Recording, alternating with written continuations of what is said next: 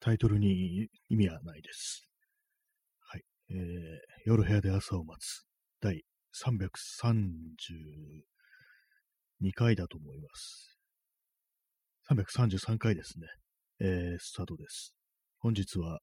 4月の4日、時刻は23時17分です。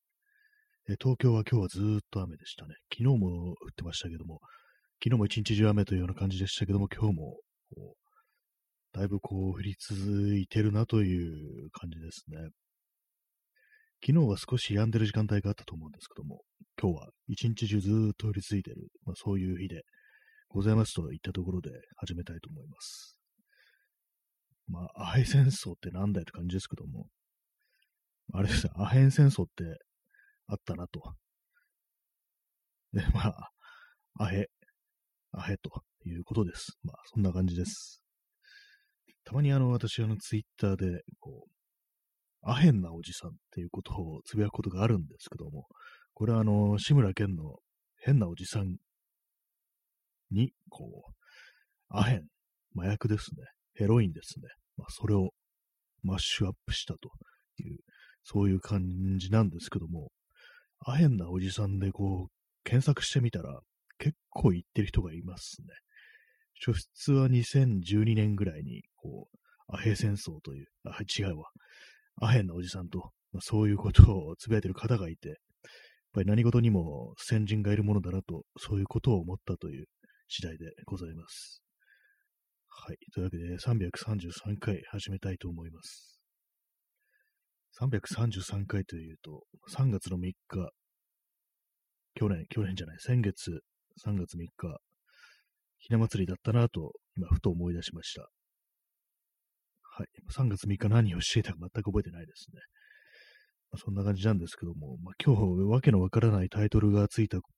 ことから察せられる通り、まあ、何も話すことがないという、そんな感じなんですけども、なんか本当にこう、あれですね、なんか前向きなというか、なんというか、こう、生産的なというか、まあそういうことに取り組むなんか元気があんまりないっていう感じで、結構あの目が覚めた瞬間から、朝目が覚めた瞬間からなんかこう、どんよりと重いようななんかそんな感じがあって、まあそれがあのなんか体調が悪いというそういうことなのか、それともなんかね、こう、元気がないからなのか、どっちかわからないですけども、なんか本当にこう、まあ、そんな感じになってるというか、ことでございます。まあそんな感じで、今日も走走るじゃない、話すことがないですよね。全くね、何の、何の話題もとっかかりもないところで今日始めてるんですけども、やっぱり、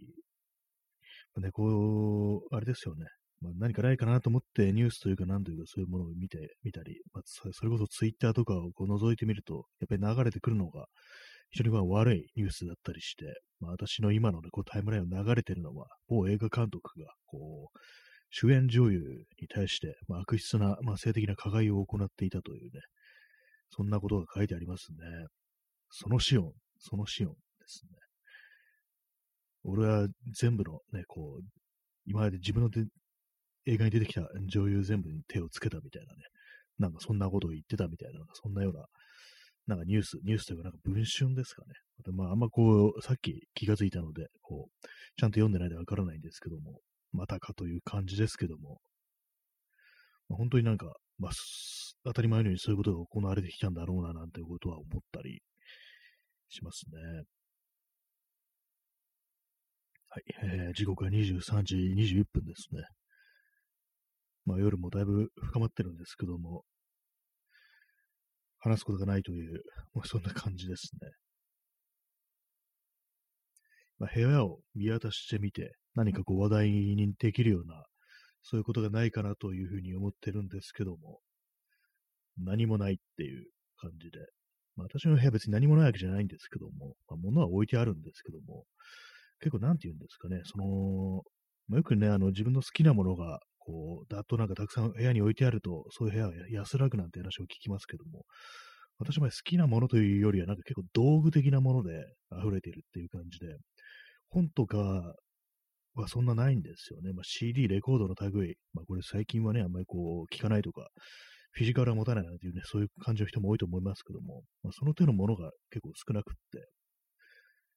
まあ、CD はね、ある、屋にあるんですけども、全部クローゼットの中にしまってしまってて、まあ、今ほんとパソコンのハードディスクの中に取り込んだやつとか、まあ、それこそストリーミングサービスとか、まあ、そういうものでまず聞くようになっちゃって、で、なんか本当にこう、それこそあの、ジャケットだとか歌詞カードを見ながら音楽を聴くなんてことは本当なくなってしまいましたね。歌詞カードも、あの歌詞を見るにしても、ネットで検索して、ね、こう、そこで表示されるものを見てなんていうね、まあ、そんな感じになってしまってるんですけども、あと今、ふと思ったんですけども、あの結構歌詞カードに載ってる歌詞って、原原詞ですね。あの、訳、訳詞じゃなくて、訳されたやつじゃなくて、元のやつですね。元の詩ですね。なんかああいうのって結構間違えてるのが多かったような気がするんですよね。結構その CD 時代に自分でこう所持してて、歌詞カード見てて聴いてた曲を今ネットで確認してみると結構違ってるっていうことがあって、あれ自分が昔読んでた歌詞はオリジナルとち、オリジナルというか実際にこう歌われてる歌詞と全然違ったのかなっていうことがあって、で、まあ見直してみると、そのネットでまあこう読む方が、その、まあ確かにその文章というか何というか、英語というか、まあそういうものとして筋が通ってる感じで、で、その昔こうも持ってった、昔読んだ、持ってて昔読んでた、その歌詞カードとか見るの、こう、なんか、詩は、今見るとおかしく見える。なんか文章的におかしいぞ、これみたいなね。なんかそんなのが結構あったんですよね。まあ、急に気づいたんですけども、なんかやっぱりあれはなんか聞き取りでやってたのかなっていう、もう、そのアーティスト側から、バンド側からこう、その歌詞がちゃんとした形で提供されることで、されてなくって、で、まあ、その、日本版ダンスにあたってなんか聞き取りで、で、なんかそういうの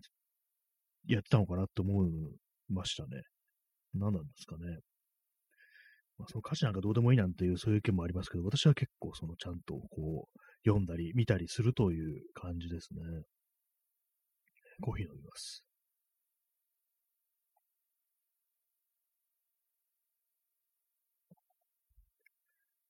はい。ね、まあ、そういう感じで、あの、昔の、その、音楽、洋楽の歌詞の大役っていうもの結構変なのがあったなっていう印象があって、私なんか、その、強烈印象に残ってるのが、これ多分ボブ・ディランだと思うんですけども、多分歌詞の元の、ね、詩の中にあの、まあ、呼びかける形で、フレンドっていう、フレンドだったかフレンズだったかっていうね、まあ、そういう、ね、友よっていう感じのね、本来だったらそういう感じで訳すと思うんですけども、なんか私のね、借りた、図書館でね、借りたんですよ。そのボブ・ディアンのアルバムを、本当多分中学生ぐらいだと思うんですけども、あんまりなんかよく知らなくって、その音楽のこととか、とりあえず図書館にあるものを借りるぞみたいな感じでいろいろ借りてた時期あったんですけども、聞いてみようっていうね。まあ、それで借りたそのボブ・ディアンのアルバムに、そのフレンドだったかフレンズっていうね、こう呼びかけをなんか、友達っていう風に訳してて、なんかすごい違和感あったなと思うんですよね。なんとかかんとか友達っていうね、友よだったらなんかこう呼びかけてるぞってわかるんですけども、友達っていう、急になんか文末に友達ってついてるっていうね、なんか不思議な語尾で喋る人なのかなっていう、そんな感じになってしまってたんですけども、あの詩はね、あの役は誰が行ってたんだろうっていうふうに思いますね。多分結構有名な、人だと思うんですよ。あの大役とかこう手掛けてるのは。なんかね、まあ、たまになんか思い出して、こう、なんだとかなというふうに思うんですけども、まあでも意味自体は通じてますからね、本当ね。まあそんな感じなのかもしれないですけども。はい、ね。まあそういう大役についてね、こう一万をつけたところでございますけども、まあそう、大役というものをこう目にする、ね、こう機会は本当なくなりましたね。なんていうかこう、今は本当に、まあ、CD を買わないっていうもあるし、まあ、歌詞カードもまあ原詞でね、こう読むっていうのありますけども、も結構そのネットを検索してみると、大役、和訳というものをされてる、まあ、個人でね、こうされてて、自分のブログだとか、そういうところに載っけてるという人がいたり、まあ、あるいはその YouTube でこう、歌詞付き、大役付きっていう感じでこう動画をアップロードしてる人が結構いたりしますね。あれもやっぱりなんかこう、そういう歌詞を知りたい。何を、何の歌を歌ってるのか、何について歌ってるのか知りたいというね、まあそういう需要が結構あるのかななんていうふうに思ったりしますけども、私も結構ね、そういうことが気になるタイプではございますね。まあその辺、なんていうか言葉から入るというか頭から入るというか、まあ肉体が反応して、肉体が音楽に反応して踊り出すっていうそういうタイプではないんですよね。やっぱりなんかそういう感じのこう頭から入っていくような消費の仕方、まあ、享受の仕方っていうことをしているのだと思うんですけども、なんかやっぱりでもその音楽っていうのは、ね、体を使ってまあ、楽器を弾くっていうのはね、こう体を使うことでありますから、まあ、そういうことなんで非常に肉体的なものであるというね、まあ、そういう考え方もありますけども、あと、まあ、ダンスミュージックなんかね、まあ、踊ってなんぼみたいなところありますけども、なんかそういうこと、そういうね、こう、受け取り方の方が正しいのかなと思って、なんかいちいちねっとりと歌詞を読み込んでる自分というのはなんかちょっと変なのかななんていうふうに思うこともまああるんですけども、まあ、実際ね、そのクラブ的なところ行っても、なんかあんまこう、体とか別に自然に動き出さないし、なんかね、そういうものに対するちょっと、自分はなんかそうでないということに対するちょっとしたの引け目というか、劣等感みたいなものは結構昔からあったりしますね。まあ、それね、こう、昔からそうなんだから、本当こう、年を重ねていくとね、どんどんどんどんね、なんかそういうふうに体が動くっていう感じはなくなってくるんで、もう今後なんかどんどんどんどん頭でもってそういうね、こう芸術とかを受け取るようになっていくのかなと思うと、なんかこう、ちょっと、ね、硬直化してくるのかなと思うんで、なんか意識的になんか違う感じで受け取るということをした方がいいのかななんていうふうに思わなくもないですね。まあ、かといって、その、まあ、別にライブとかそ全然行かないし、クラブも行かないしっていう感じですからね。まあ、別に何でもいいんですけども、なんとね。まあ、たとえ頭からだったとしても何も感じられないよりはいいのかななんていうふうに思ったりして、まあ、最近ほんとなんか、ねまあ、映画見る気がしないだとか、本読む気がしないとか、音楽聴きがしないとか、まあその辺のなんか、その肉体的に受け取るか、ね、こう、頭でね、こう、受け取るかみたいな、なんかそういうところのなんか葛藤というよりは、まあそのこと全体に対する感受性っていうのがどんどんなんかこう、すり減ってるっていう感じがするんで、やっぱその辺の取り組み方というか、なんかこう、受け取り方みたいなものは自分で意識して、こう、チェンジしていく感じで行った方がいいのかななんていうことは、まあ、たまに思ったりするとまあ、そんなわけでございます。はい。まあね、一気に言い切りましたけれども、別に普段からこんなこと考えてるわけでもなく、結構その口が動くに任せてなんとなく適当に言ってるっていう、そういうこともありますね。だからここで喋ってることが本当に自分で感じてるか、あのね、頭と頭で考えてるかというと、別に多分そんなわけではないんじゃないかなと思って、本当これこそなんていうかそう、ね、こう音楽を聴いて自然に体が動き出すみたいな感じで、こうまあ、自分の口が動くに任せてこう喋ってるなんていうね、まあ、そんなこともあるかと思います。だから、たまにこの放送はなんか、全然思ってもないことをね、こう、ベラベラベラベラと喋ってるっていう、まあ、そういうことがあるんでね、あまりこう、鵜呑みにはしないようにというね、まあ、そんな感じで逃げ道を作ったところで、こう、別の話題に行こうかなと思ってるんですけども、その別の話題というのが全然こう、思いつかないというような、そんなところなんですよね。そうですね、さっきあの地震がありましたね。地震があって結構2回あって、まあ、東京なんですけども、結構まあ変なやり方したなというふうに思いましたね。1回目、多分震度3ぐらいだと思うんですけども、1回目がこの地震が収まって、多分本当1、2分後とかもすぐまたぐらぐらっと揺れて、そのなんか揺れ方がちょっと変だったなぁなんていうふうに今思ったんですけども、まあそれだけですね。まあ、別に、あれなんですけども、ほんと毎回毎回言ってますけども、なんかくるくる言ってて来ないでね、なんかこう、一体どう、いつね、いつ大地震というものが来るのだろうという思うんですけども、なんかこう、注意してるときにはなんか来ないのかななんていうふうに思いますね、こういう感じでね。結構その、過去にね、あった大きな地震っていう時に、やっぱりなんかそのピリピリっとしてる時に来たっていうイメージがなくて、まあその東日本大震災の時もそうですけども、あの時まあ宮城県なんかは、あの本震の数日前に結構震度5強の地震があったと思うんですけども、あんまりね、なんかこう、やべえ、なんかこれちょっとやばいんじゃみたいなね、空気ではなかったと思うんですよね。まあ収まったね、大きいのあったけど、まあ収まったね、みたいな感じでこういたのが、なんかね、あの、その後、まあ、数日経ってなんかもう大変な大きいのが来たなんて感じだと思うんですけども、まあ、な、なんなんですかね。なんか地震っていうのはなんか人間をなんかちょっと欺くというか、なんというか、こう、そんなところがあるような気がしたりしてて、本当油断してるところに狙ってくるっていうね、なんか、でもそんなようなイメージがあるんですけども、まあ、そういうのもまあ思い込みというか、なんというかそうなのかもしれないですけどもね。こういう感じで、まあ、こう、今、なんかもう大きいの来たどうしようみたいにみんな警戒してる時にはもう来ないで、もう気を抜いてる時になんか来ちゃうっていうね、そんな感じのイメージはあるなということをね、なんたびたび考えることがありますね。えー、地震の話でした。でもなんかな、何度か、震度いくつかは調べませんでしたね。インスタントコーヒーを飲みます。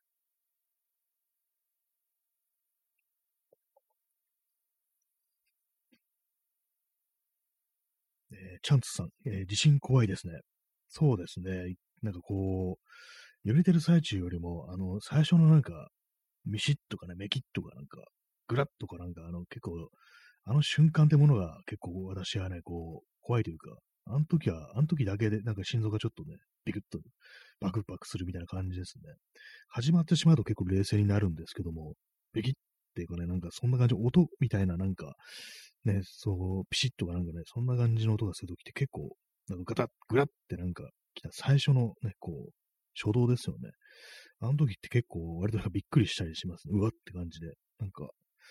あれはね、なんかこう、非常にね、ちょっとびっくりするというか、なんというかね、まあ原始的な、ね、こう、恐怖というかね、そういうものをね、思ってしまいますね。えー、P さん、2011年頃、そのシオンの映画が一つの流行であったのを思い出しました。地震の揺れで。ああ、そうですね。なんかそのシオンって結構ね、その、ね、一つの時代みたいな、なんかそういうのに非常にフィットしてるというような、なんかそんな受け取られ方をしてたような気がするんですよね。そのシオンの、まあ、2011年頃の映画、あの、確かあの、地獄でなぜ悪いっていうね、まあ、作品があったと思うんですけども、それがなんか結構有名というか、なんというか、その、まあ、地震の後の空気みたいなものにフィットしてる的な感じで、なんかいろいろこう、評価されてたような、そんなイメージありますね。私もなんかこの件あって、そのシオンの映画って見たことあったかなと思って、こう、監督作品とかをね、こう、ウィキペディアで調べたんですけども、一つも見たことなかったですね。結構有名なのが、あの、冷たい熱帯魚っていうね、まあ、あの、愛犬家殺人事件とかそういうものを、あの、元ネタにしたね、あの、犯罪者の映画ですけどもね、それと、まあ、あの、地獄でなぜ悪いっていうのが、二つが、まあ、多分、私の中でなんかその大きいというか、大きいっていうか、まあ、あの映画の人のね、的な感じで、まあ、思い出すんですけども、まあ、多分その2011年頃っていうと、やっぱりそれですよね。地獄でなぜ悪いっていうことだと思います。ちょっと今検索してみますね。そのシオン。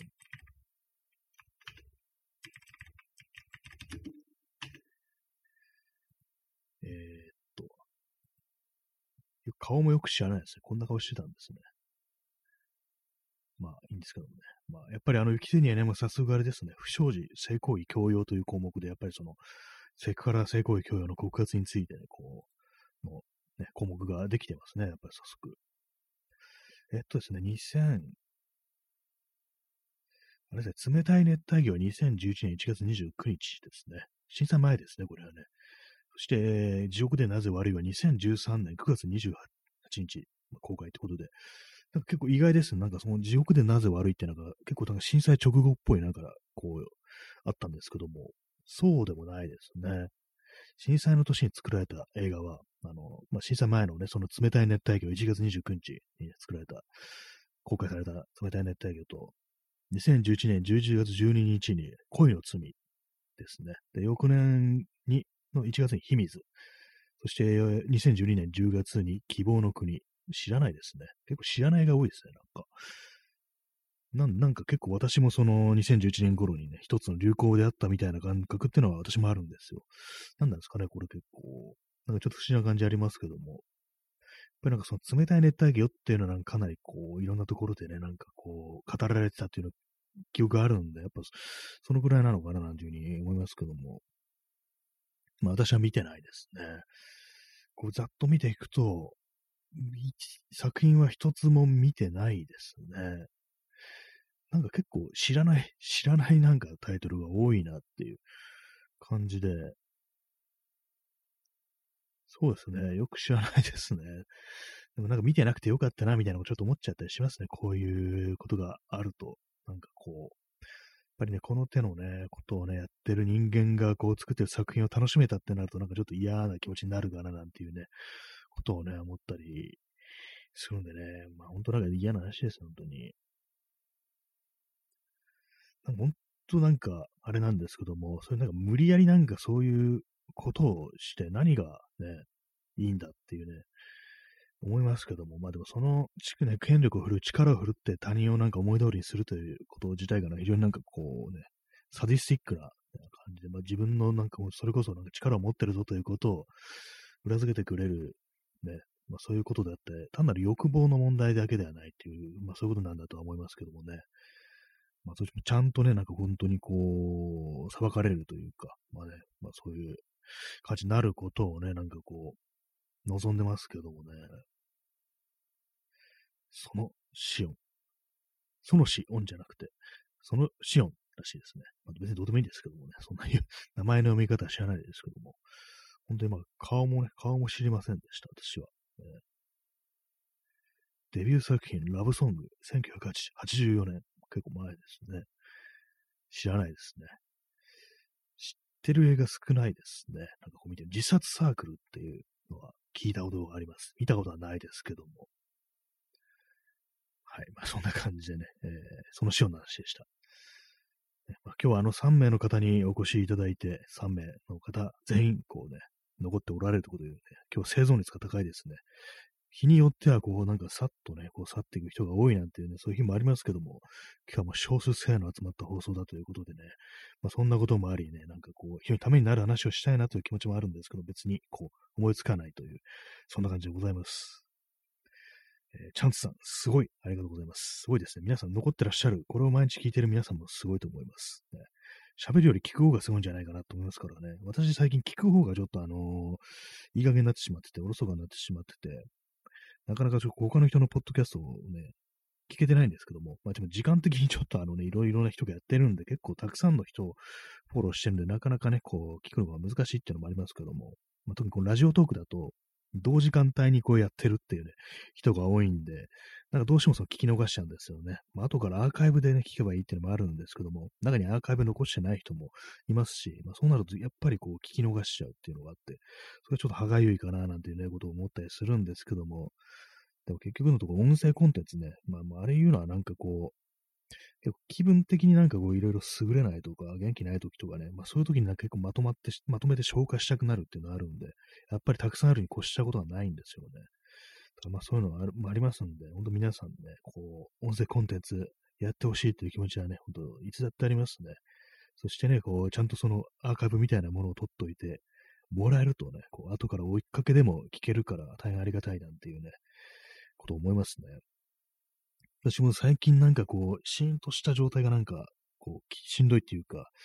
何かね、こう、音が鳴ってるというか、そういうものが、やっぱりこう、ちょっとね、あの、しんどい時って、あのー、あれなんですよね。こう温泉コンテンツってものやっぱり求めるっていうのは、まあ、あるんで、ちょっとなんか、なんか無音の中でなんかね、こう、じとっとした感じで過ごしてると、本当になんか、ちょっとどうかしそうになるみたいな、どんどんどんどん気がめいってくるっていうのがあるんで、やっぱりそういうのをね、切り抜けるために、こう人間には音声コンテンツというものが必要であるなんていう、まあ、そんなことを思ったりしますというね、話です。はい。まあ、愛戦争というね、ふざけたタイトルでどんだけの人がね、こう、ね、喜ぶのか、元気になるのかって感じですけどもね、まあ、昨日も言いましたけども、いろいろ面白い話をしよう、しようというふうに頭だけで思ってるものの、全然こう思いつかずというね、感じですけども、まあ、そう考えてみると、本当に暗い人間っていう、まあコメディアンっていうのは結構ね、その暗い人間であるなんてこと言われますけども、僕がじゃ別に面白いことをね、あんま思いつかない自分、ね、人間である自分というのは、そんなに暗い人間では逆にないのかななんていうふうに、まあ、思ったりしますね。面白いやつほどなんか暗いみたいなね、なんかそれはそれ逆説的ななんていうかね、こう、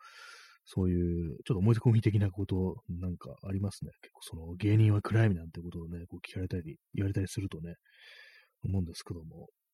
まあ面白い話というのはまあそうで出てこないよななんていうね、思いますけども、まあまあ面白い話を聞くっていうね、まあそういう、こうね、あれもない、ね、時期もありますからね、今結構その、ただただね、なんか本当にこう、しんみりした感じのこう放送を聞きたいなんていうね、そういう日もね、あるかと思うんですけども、まあそういうのもね、なんかこう、まあ、自分のね、こう、テンションとか、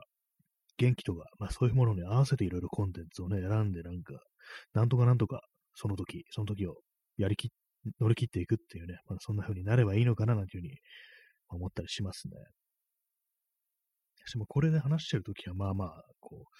最近はまあ普通に話してる間はそんなにね、こう、暗い気持ちにはならないですけども、なんか結構ね、その、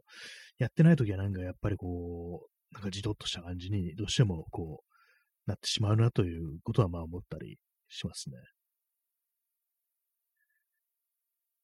はい。そんな感じなんですけどもね。まあ、特にこう、ネタがないというね、まあそんなことなんですけども。ネタね、なんか今日、まあ地震があったということで、地震ネタってことでなんかね、でも地震からなんか面白い話ができる人間いるかって感じですけどもね。地震で愉快な話って多分絶対ないですよね。まあ、あったとしてもそれ言うなよって感じになると思うんですけども、まあ、あえて、あえてこう、ね、こう楽しい話につなげるというのであれば、あればって今言ったんですけど、別にないですね。やっぱり思いつかないですね。地震の思い出っていうのはなんか、やっぱりなんか東京で、まあ、東京のね、人間なんで、その大きな地震の思い出っていうと、やっぱりそのまあ、東日本大震災ぐらいしかないんですよね。他にもなんかこう、震度5だとかね、そういうのはたまにあったりしましたけども、結局本当になんかこう都市機能が停止するようなね、こう、地震というものに見舞われたことがないっていうね、まあそういう都市ではあるので、あんまりこう、そのインパクトが、インパクトというかなんかこう、思い出になるぐらいの、ね、そういうものはない、まあ幸いにしてないんですけども、まあね、なんか、まあでも3 1 1日の話はなんかこう本数もね、いろいろしましたけども、あの時はなんか結構歩いて帰る人があんなにたくさんいるのがすごく驚きだったなっていうね。結構そのね、割となんかこう、まあ若い人だったらわかるんですけども、結構なんか年食った人がなんかこう、何時間も歩いて帰ったよなんていうね、話をしてたなっていう記憶があって、すごいですね。そんなに歩く元気まだあったんですねって言うと、なんか今ちょっと非常になんか辛辣に聞こえるかもしれないですけども、まあ普通になんかすごい元気ですね、みたいなね、ことを結構体力ありますね、なんてことをね、なんか思ったな、なんていう、そんな記憶があるという感じなんですけども。えー、チャンツさん、えー、首都、首都直下型地震、くるくる言われてますが、そうですね、なんか、くるくる言われてて、なんかこう、いつ来るのであろうかって感じですけどもね、まあ、来るんならなんかほんとみんなが警戒してる時に、ね、準備をしてる時に来てほしいっていうね、そういうのあるんですけども、今どうなんだろうって感じですからね。今来てもやっぱりその時期的にそのコロナというものがあるわけですから、その避難所的なところが、今行くような羽目になると、やっぱどうしてもそういうところで感染の危険性が増すという、まあそういうことがあると思うんで、今ちょっと時期じゃないよななんていうね、ことを思ったりもするんですけども、いつぐらいに来てくれればいいんですかね。やっぱりこう、あた暑くもなく寒くもなくっていうそういう時期に来てくれれば、来てくれればって言い方もおかしいですけど、来ない方がいいんですけども、ずっと。でもそういうわけにはいかないみたいですからね。